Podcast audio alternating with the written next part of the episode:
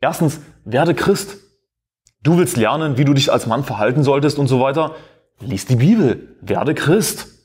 Zweitens, sei kein MGTOW-Loser. Gib nicht auf. Ach, es ist alles, alle Frauen sind schlecht heutzutage. Was für eine lächerliche, dümmliche Aussage. Was für eine schwache Aussage. Gib nicht auf, irgendwie zu denken, auch Ehe macht keinen Sinn oder so. Doch, Gottes Gebote machen Sinn, auch im 21. Jahrhundert. Und drittens, sei nicht instabil, sei stabil, habe Überzeugungen, stehe zu dem, was du glaubst.